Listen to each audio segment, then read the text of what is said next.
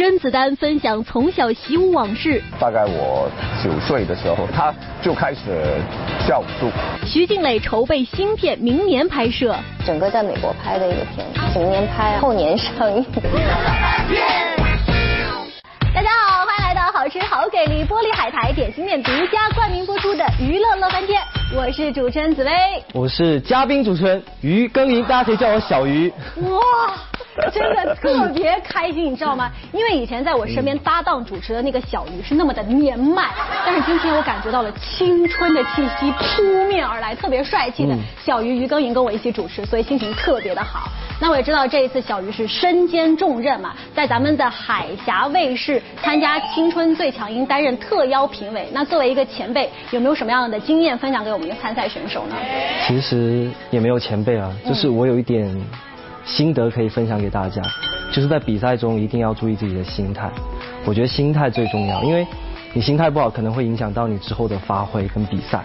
那我也知道最近小鱼儿都特别忙哈，在忙着集训。那集训辛不辛苦啊？辛苦的，但是因为自己喜欢的东西，因为我一天一般训练，一般情况下是八个小时，然后有四个小时唱歌，四个小时跳舞，中间的时候就是会自己去作词。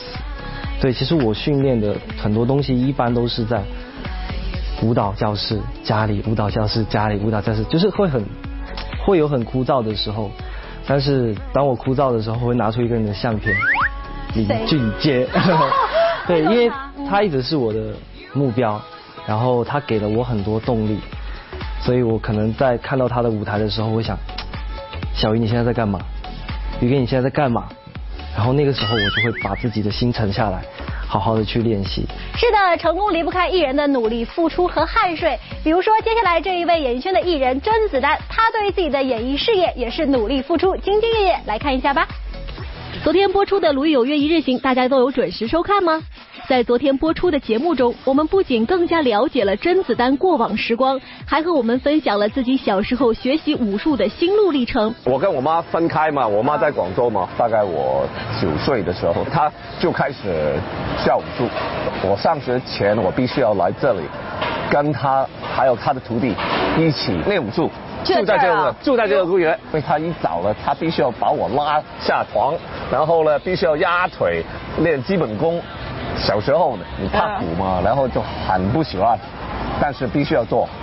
当然，我今天就很很很感谢他了。还在节目中更加深入的看到了甄子丹对于演戏的认真与付出。我只是不断去提升自己，我怎么可以做一个更好的演员？其实答案很很简单。你就做一个好全面好的演员，你就会 在整体提提升了嘛。我从来没有抱怨过，哎，我为什么啊四十几岁才拍一部最有成名的一部作品叫《叶问》？我从来没有抱怨，哎啊，人家一早就达到一定的成就，我为什么要花二十年？我从来没有埋怨过，我觉得那二十年非常值得。没有那二十年，我可能拍不出《叶问》。演员的。每一部的作品，除了自己的演技，所谓的演技啊技术，我觉得完全就是人生的一种智慧，一种累积出来的一种人生的体验。除此之外，在当天的节目中，甄子丹的妻子汪诗诗也惊喜亮相，畅谈两人交往趣事，恩爱尽收眼底。认识了我太太之后呢，很快我就有很强烈的感觉，就觉得这个呃女孩我必须要跟她在一起。然后她就来加拿大，and then。跟我妈妈、爸爸，哎，对，Yeah，对，就问他们，Can I，you know，求婚呢？哎，那他的手在这样子，like shaking，you so nervous，Oh my God，不仅如此，甄子丹还在节目中爆料，由于工作总是和妻子待在一块儿，所以私底下两人从来不谈工作，只专注生活。有时候夫妻两个人在一起工作也有好处，也有不好的。嗯，对，就是不好的地方就是你很难把工作跟生活完全的分开。对对，有时候就是不会停了，回家又又在讲这些东西。嗯。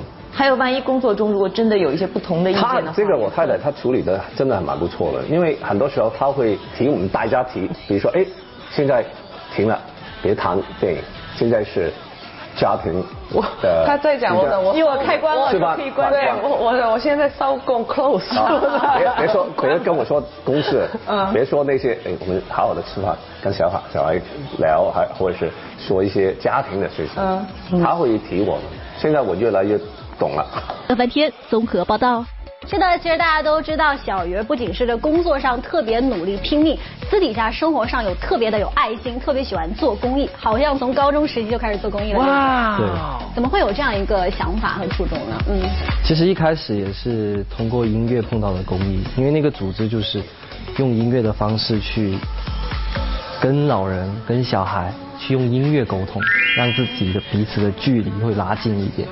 对，然后其实我妈妈也很坚持我做公益，因为我们家经常我妈妈会在家里就是旁边有流浪狗、流浪猫，是真的会收收来家里养。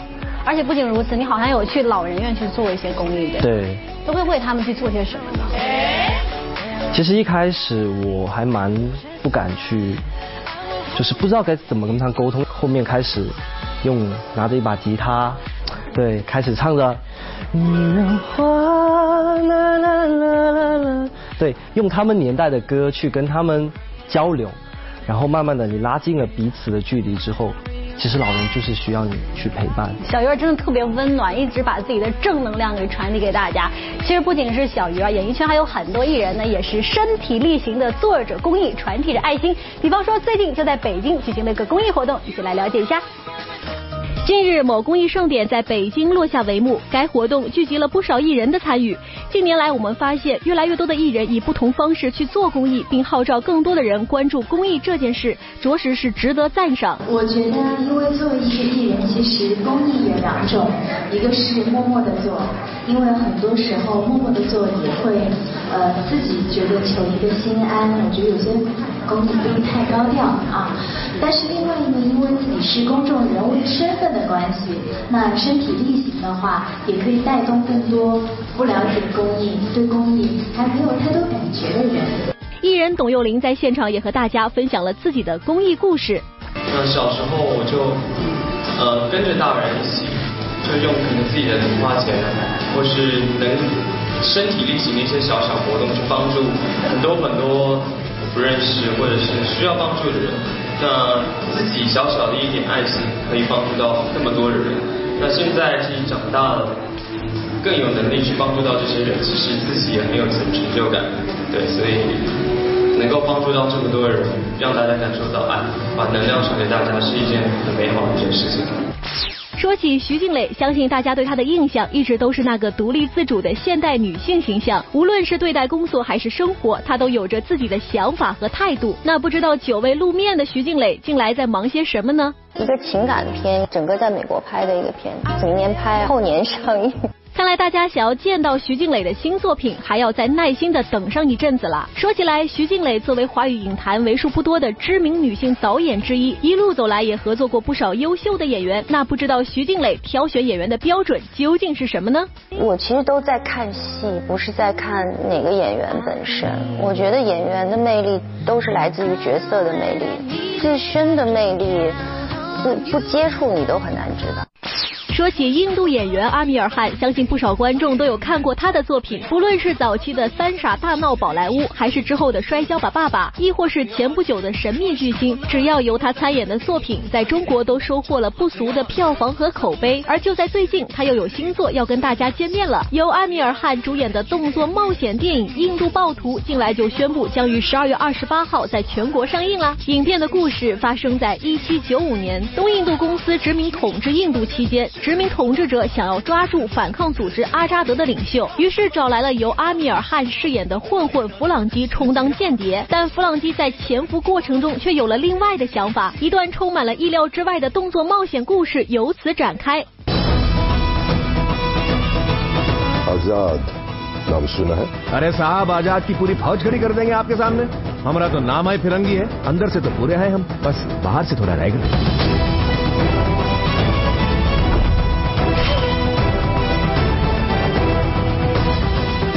अब हमें आजाद के साथ रहना है आजाद बनना है हुजूर दाम कुछ ज्यादा नहीं है आजादी बेच रहे हैं हुजूर दो चार हजार का मुंह मत देखिए 广告之后，欢迎回到好吃好给 美丽玻璃海苔点心面独家冠名播出的《娱乐乐翻天》。大家好，我是紫薇。 Hello，大家好，我是嘉宾主持人于更颖。是的，小鱼做客我们的娱乐乐翻天哈，欢迎小鱼。那其实呢，说到这个小鱼，我知道你刚才在我们节目上也唱了这个歌曲哈，声音特别的好。像很多艺人都喜欢跨界，唱而优则演。小鱼有没有想过演戏啊？其实我还蛮想演戏的。哎？对。那其实演戏嘛，有很多角色，有没有想挑战的类型？有一部电影叫《翻滚吧，阿信》。对，我很想尝试阿信的这个角色。他是一个怎么样的一个角色？他其实跟我的经历有点像，因为我曾经就是当过练习生。那阿信也是在为了一个目标，然后去不断的去努力，不断的去练习，就是一个很枯燥的过程，到最后达到了那个目标。就我觉得可能是因为跟我经历特别像，所以我。会觉得我可以诠释好这个角色。那其实讲到小鱼，我看你这个又会唱歌又会演戏，特别的厉害。其实我觉得还有一个领域你可以挑战一下，我推荐给你。什么领域？就是我们的音乐剧，不妨来看一看，啊、说不定能解锁你的新技能哦。看一下。日前，悬疑小说家东野圭吾经典之作《白夜行》以中文原创音乐剧的形式在上海首演。被多位优秀女演员挑战过的女主角唐泽雪穗，这一次由韩雪出演。说实话，当时对我来讲，那个选择也挺难的，因为你下半年要演音乐剧，就意味着你半年不能拍戏。但最终也因为他们的诚心，而且就是确实剧本啊、整体的音乐啊、团队啊都非常的好。我觉得好戏我错过了，我明年还可以再演。但是这样的好音乐剧如果错过了，可能就不可能。音乐剧是由喜歌剧及轻歌剧演变而来的，是十九世纪末起源于英国的一种歌剧载体，是由对白和歌舞相结合而演出的戏剧形式。因而，音乐剧对演员的要求比较高，能唱会跳，还得会演。在演员身份出道后，韩雪给自己贴上了歌手标签，发行了七张音乐专辑。这一次选择挑战《白夜行》音乐剧，可以说是遵循了内心的声音，向自己发起挑战。这些年我一直在说，我想演一个反面角色，只是，嗯，一直也没有成型。因为确实在影视剧作中间，非常少的主演是这样类型的。嗯，雪穗应该是能够在舞台上毫无顾忌的去演一个，还让人似乎有一些喜欢的反角，所以这个是打动我的地方。唐泽雪穗这样一个讨喜的反派角色，对韩雪的吸引力是巨大的。韩雪通过精湛的演技，将角色内心的欲望与挣扎诠释得淋漓尽致。由于近两年市场表现向好，艺人们也是积极参与到音乐剧的制作和演出中。比如开心麻花携手庾澄庆打造的《嘻哈游记》，谭维维、郁可唯等出演的《阿尔兹记忆的爱情》等。不得不说，中国的原创音乐剧在剧场中也是表现强势，给观众们带来不少惊喜啊！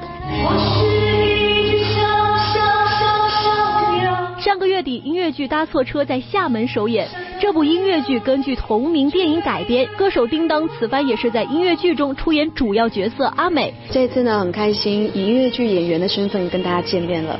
那这一次花了很多的心力，然后花了很多的时间，花了几个月的时间，然后彩排，然后在这次《搭错车》音乐剧里面饰演的就是二十岁的阿美。因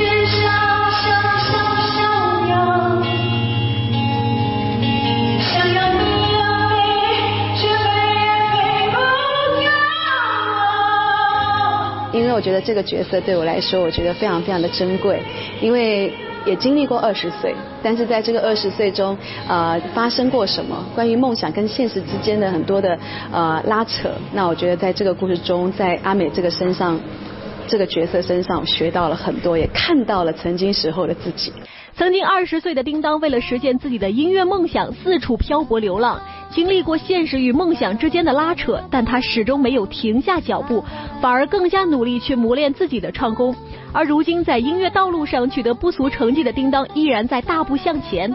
只是这次他将方向转向了音乐剧。觉得音乐剧，呃，对我来说，嗯，虽然除了音乐剧，大家说会有唱，那当然我觉得，因为本身我是歌手的身份，可是唱而优则演，那我觉得这个对我来说就是非常非常大的挑战，因为要演戏，花了很长的时间，然后然后写了阿美的人物自传，那时候写了几万字。但是我觉得在这个过程中，我很享受，不断的去创作，创造我心目中的阿美。没有哪一个坚持是轻而易举的，每一场表演收获来观众的掌声，都是演员们日复一日的努力，沉淀成岁月里最难以忘怀的经历。而能坚定的把音乐剧当做梦想去实现，并为开拓更大的音乐剧市场而不断努力，那就需要更大的决心了。挑战音乐剧一直是娄艺潇的梦想和追求。也许很多观众并不了解，因参演《爱情公寓》被观众所熟知的娄艺潇，其实大学学习的就是音乐剧表演。大家可能是因为《爱情公寓》认识的我，但我其实专业是学音乐剧的。那从小学声乐、舞蹈、钢琴。那我们我音乐剧的很多同学都因为就是中国现在没有这个市场，没有很多好的音乐剧作品，所以呢就毕业就等于失业，然后就是转行啊，然后包括现在就是。嗯，我就觉得很可惜，因为中国其实有很多能唱、能跳、能演的这种人才特别多，包括学艺术的孩子们。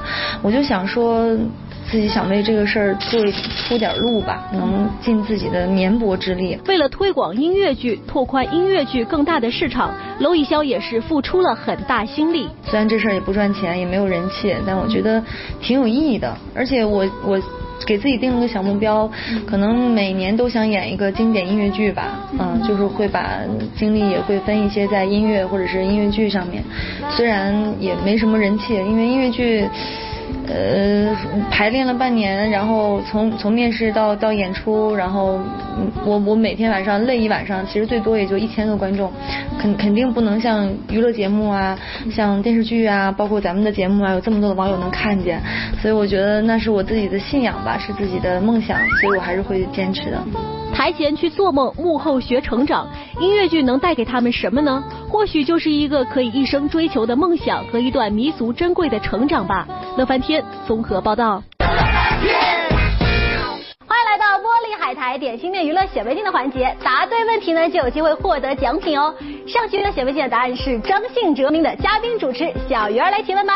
今天的问题是。画面中的人是谁？是的，农老院的官方微信和微博把正确的答案告诉我们，就有机会呢获得玻璃海苔提供的礼包一份哦。再一次谢谢我们今天做客娱乐乐半天的嘉宾小鱼儿，也希望你的音乐道路越来越好。谢谢。